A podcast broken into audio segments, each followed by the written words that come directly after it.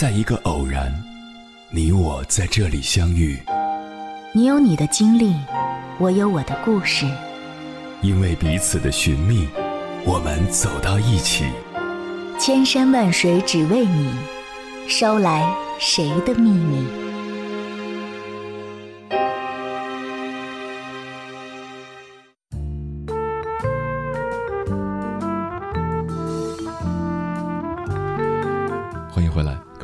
夜行者，这里是正在直播的中国交通广播，千山万水只为你，深夜不孤单。我是迎波，绰号鸭先生。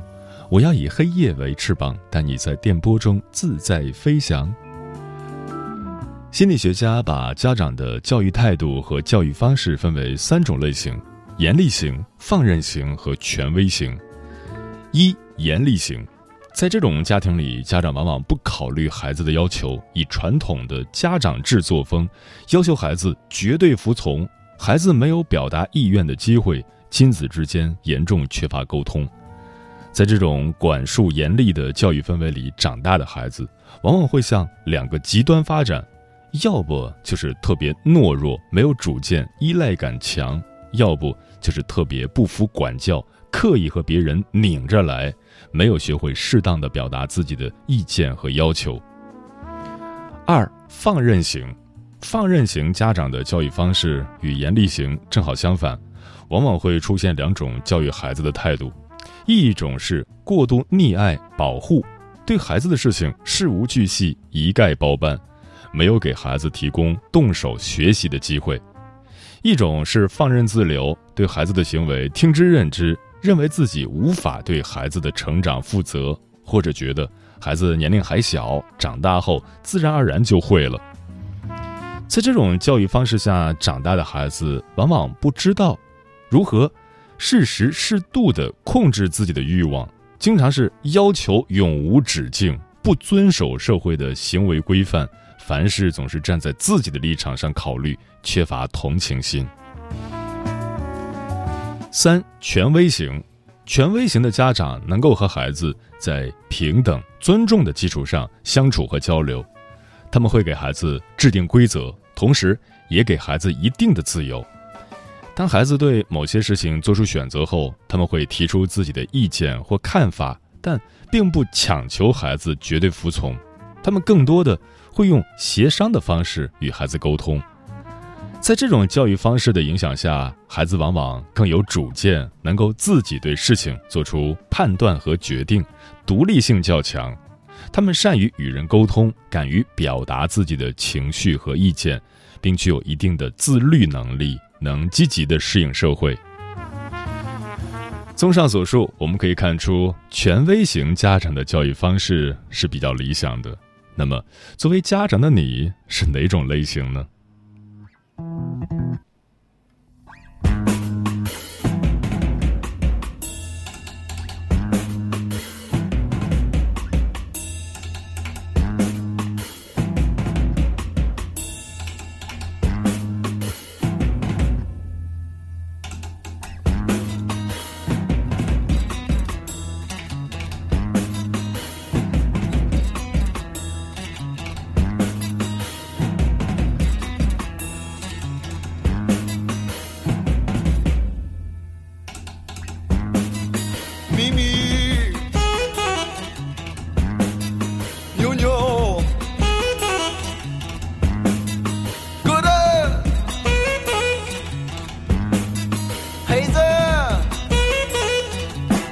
马龙呀，鱼头鱼尾呀，风餐风死就长大了嘴呀。谁家孩子要是不睡，爸爸妈妈就叫亲大嘴。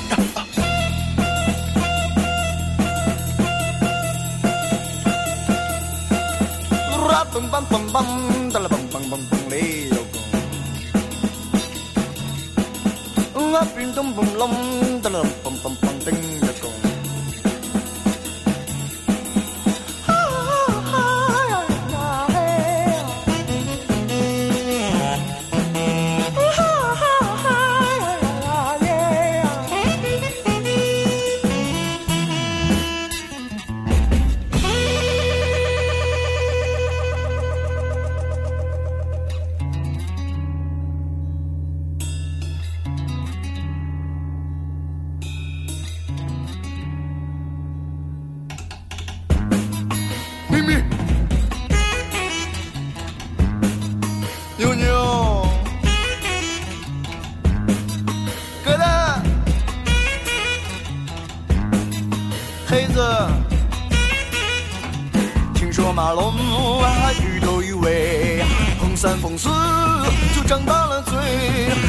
孩子要是不睡，爸爸妈妈掉金蛋嘴。千万别相信他，故事太牵强。我来帮你上了膛，快枪！再说他们说的是真的呢？明天这就是星期三了，会不会把我自己也打死？不会的，怎么可能呢？快抢！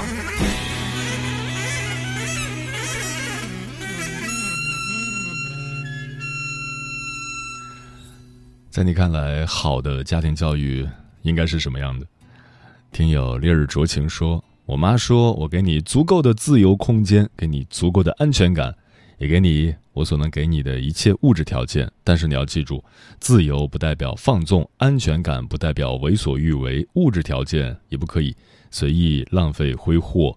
你应该明白，十年树木，百年树人，端正德行，才能让你真正的成长。”枫叶轻飘说：“好的家庭肯定会有好的家风，家是孩子的第一所学校，父母是孩子的第一任老师，一定要懂得言传身教，不要说一套做一套，在物质上适当延迟去满足，为孩子创造丰富的情感体验。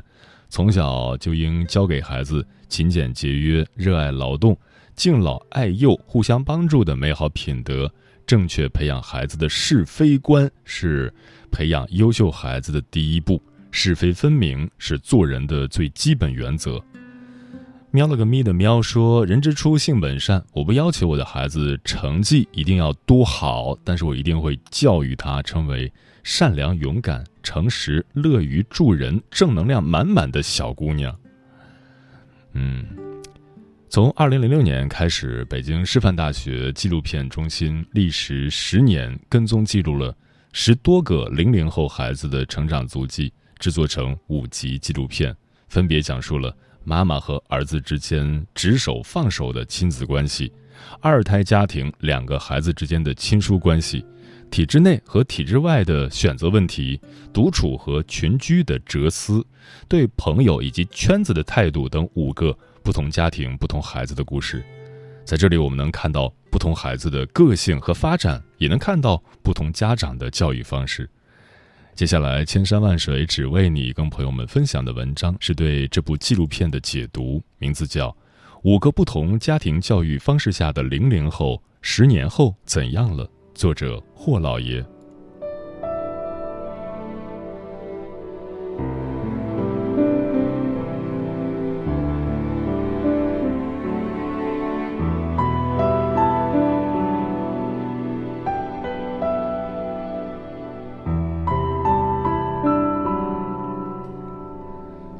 零零后是中国第一部连续十年跟踪零零后孩子成长的系列纪录片。总导演张同道表示：“我并未想到拍摄会持续十年之久，是生命成长过程的秘密，诱使我不断前行。我总是好奇的想看到我们的孩子们将会被时间塑造成什么模样。”零零后系列共五集，分别是《爱的方程式》《时光若倒流》《成长单行道》《一一的世界》。朋友这件事，绘制出一幅中国教育的真实画卷。爱的方程式，爸爸去哪儿了？于锡坤，二零零四年出生。小时候的锡坤十分调皮，经常把小朋友的鞋子、足球等偷偷扔进垃圾箱里，看到什么东西都要伸手去碰，把放玩具的货架推倒，把摆放整齐的桌布拽下来，把塑料方块倒在地上。把小朋友推倒，甚至在家里点燃挂面，搞得整个厨房乌烟瘴气。对于这种爱闹的天性，没有任何人制止他。幼儿园老师说，这是他探索世界的方式。妈妈说，因为他属猴，爱动，这是他的常态。上了小学的西坤还是很爱动。为了让他有自觉排好队的意识，老师安排西坤举班级牌。一次上数学课，坐在第一排的西坤看到老师进来，依然无动于衷地玩弄自己手中的折纸。老师说了好几遍让他收起来，他置若罔闻，还在折飞机。妈妈是相当宠爱儿子。两岁半的时候，妈妈赶去巴学园喂奶，旁边的小朋友说：“快看，这个小朋友还在吃奶啊！”妈妈护着儿子说：“他才两岁半啊。”由于父亲工作原因，为了让孩子有一个好的教育，母亲选择与父亲分开居住。在孩子参加小升初考试之前，模拟考官面试。这是个十分尽职的妈妈。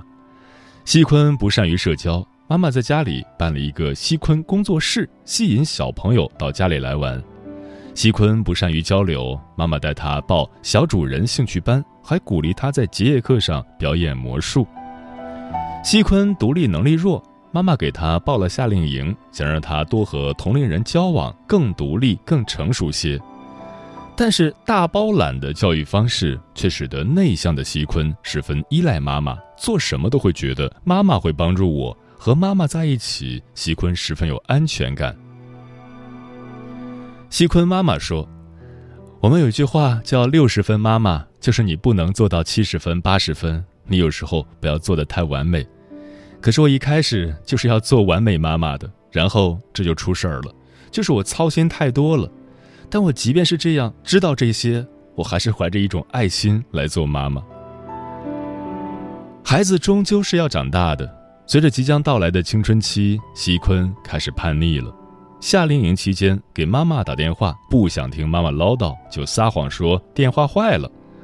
妈妈问他长大最大的变化是什么？西坤多次肯定地告诉妈妈：“意味着你要离开我。”妈妈想放手，却不舍得放。小西坤也想成长，却在妈妈的长期保护下难以独立。妈妈口口声声说要做六十分，却做了一百分。爸爸为了工作与孩子长期分开，这让西坤缺失了父爱，性格越来越腼腆内向。这是很多中国家庭教育的常态，或主动或被动。由于中国家庭的经济重担放在男人身上，也由于中国传统家庭是男主外加女主内的模式，很多孩子成长过程中普遍存在“爸爸去哪儿了”的问题。父亲的角色是缺位的，由于缺乏父辈榜样，也造成了孩子任性、抗挫折能力差等心理问题。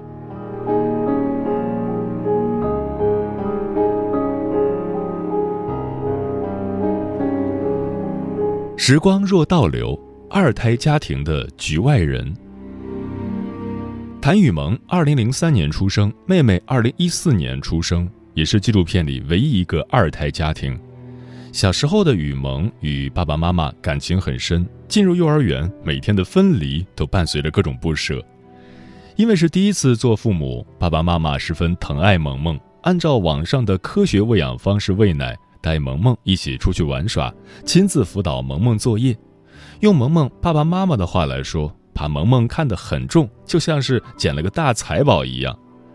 但是进入初中的萌萌，每天与父母交流甚少，与小时候反差极大。小时候喜欢粉色，现在喜欢黑色。对此，父母将其归结为青春期的叛逆。然而，在一次与其他家庭去游轮旅行的时候，一位朋友道破端倪，应该是生了二胎的问题。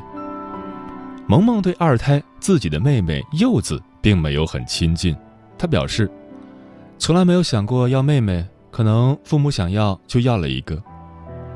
青春期的孩子是十分敏感的，妹妹的到来打破了这个家庭原有的相处方式。他必须与妹妹共同分享爸爸妈妈的爱，这让萌萌感觉到了孤独、失落。他觉得与朋友在一起很自在，而与爸爸妈妈在一起就没有那么多共同语言。妹妹抢走父母对萌萌更多的关注，很多时候都是萌萌一个人在吃饭，爸爸妈妈与妹妹柚子在玩耍。不像其他孩子迫切的希望长大，萌萌并不希望长大。他觉得长大并没有小时候那么快乐。小时候，父母把所有的爱都给了萌萌，而现在父母的大部分精力都在妹妹身上，萌萌的心里有极大的落差。加上青春期的叛逆，他把所有的不满都发泄在妹妹身上，所以他不喜欢妹妹，不喜欢陪妹妹玩。而父母并没有察觉到这一点，尤其是父亲，只知道数落萌萌的不是。萌萌的房卡丢了，一时口误把自己的房卡说成了银卡，而父亲却嘲讽道：“小柚子的房卡呢？小柚子还是金卡呢？”萌萌的老师给父亲发来萌萌的学校表现，父亲只偏信老师的说法，一味的指责萌萌不用心。面对父亲的镜头，萌萌说：“对这种父母，我能说什么呢？”表达出了他内心的无奈。二胎家庭中较大的孩子，尤其当一胎是女童时，常常成为被牺牲、被漠视的一方，成为了家庭中的局外人。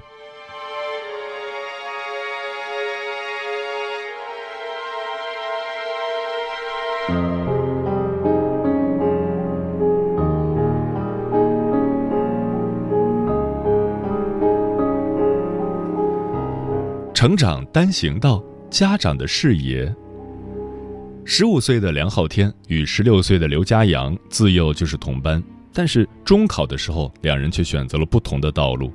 梁昊天正在紧张的准备考试，每天都在学习；而刘家阳则选择了出国留学，虽然也很关键，但每天依然有大把的时间可以玩耍。是选择传统的体制内教育，还是西式的体制外教育？每个家庭有不同的选择。梁浩天的父亲说：“体制内是他们认为最稳妥的道路，体制外会冒风险。体制内是看得到方向，基本不会有偏差。”但刘家阳则自己选择了体制外的道路。正如他妈妈所说：“我们儿子很有主见，他不会乱来。所以，如果他说他定了，那我只能确认他你定了没有。如果你确定了你要去，那你就去，自己要学会承担后果。”家庭的不同选择，决定了两个孩子不同的方向，也决定了两个孩子自此走上了各自的单行道。在刘家阳看课外书的时候，梁昊天学习的是奥数；在刘家阳上陶艺课的时候，梁昊天上的是占坑班；在刘家阳飞去美国实地感受西式教育的时候，梁昊天却在奔赴各个考场，通过反复测试提高学习成绩。每个孩子的成长只有一次，每一个选择都会影响孩子的道路。梁浩天与刘家阳代表着两种不同的选择，也许两条单行道会有相交的一天，也许两条单行道会越来越远。我们常说，父母是孩子的起跑线，有时候决定孩子成长的不仅仅是经济，更多的是父母的事业。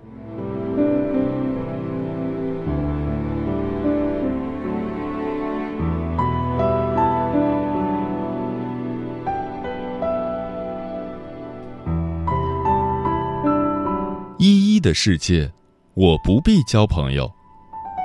依依，二零零三年出生；晨晨、乐乐，二零零二年出生。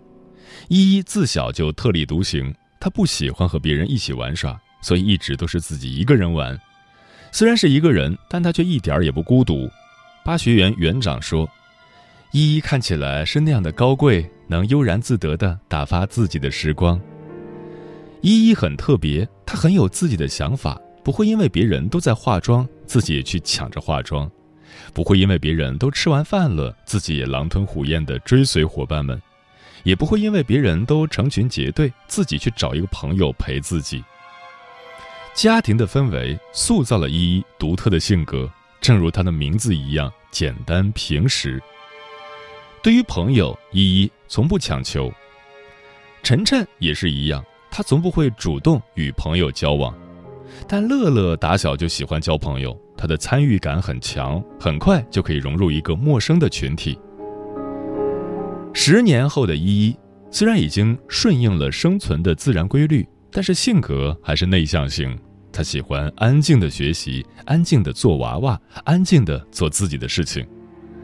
十年后的晨晨还是不喜欢说话，他喜欢毛绒玩具，喜欢兔子，喜欢狗，喜欢狼，但没什么朋友。他并没有觉得异常，这样挺好的。十年后的乐乐即将出国读高中，身边有一大堆朋友，玩得很开心。这三个孩子都在健康的成长，实际上，他们最终是在父母的熏陶下走上了不同的道路。孩子不是橡皮泥，家长怎么捏就是什么样，他们有其自己的生长轨迹，所以尊重孩子的天性，正确的引导孩子的成长才是最关键的。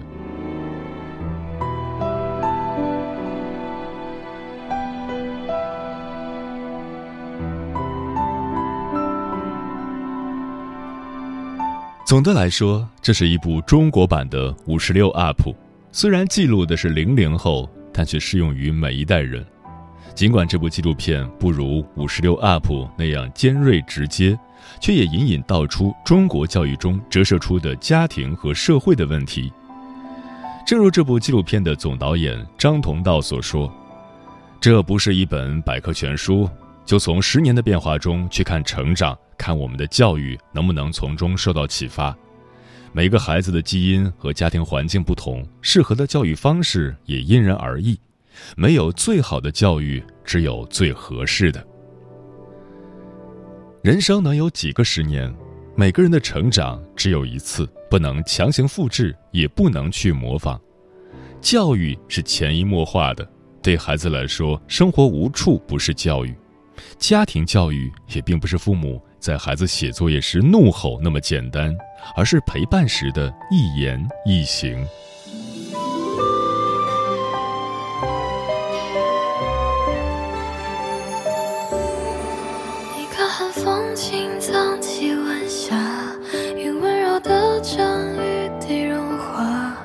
说不清的话如何放下，用尽我所有的表达。还记得偷偷家的童话，儿时的心事琢磨回答，不在意的别离，记得吗？你曾经对白里的家，麻雀又在窗口筑下，邻居家孩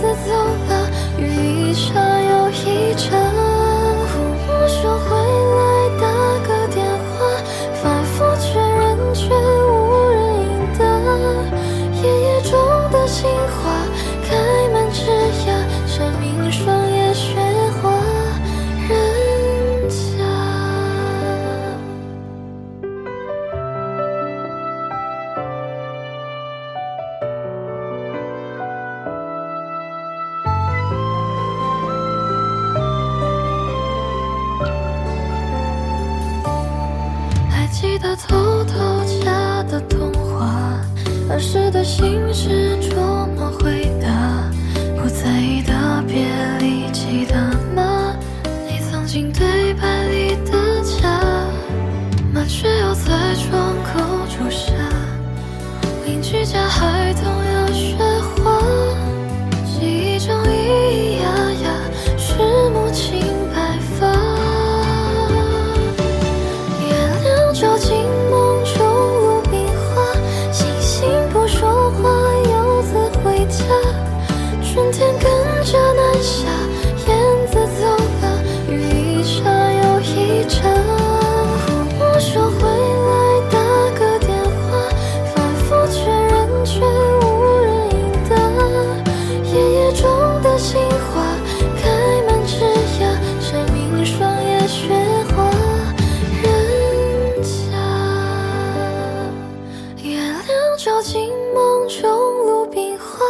星星不说话，游子回家。春天跟着南下。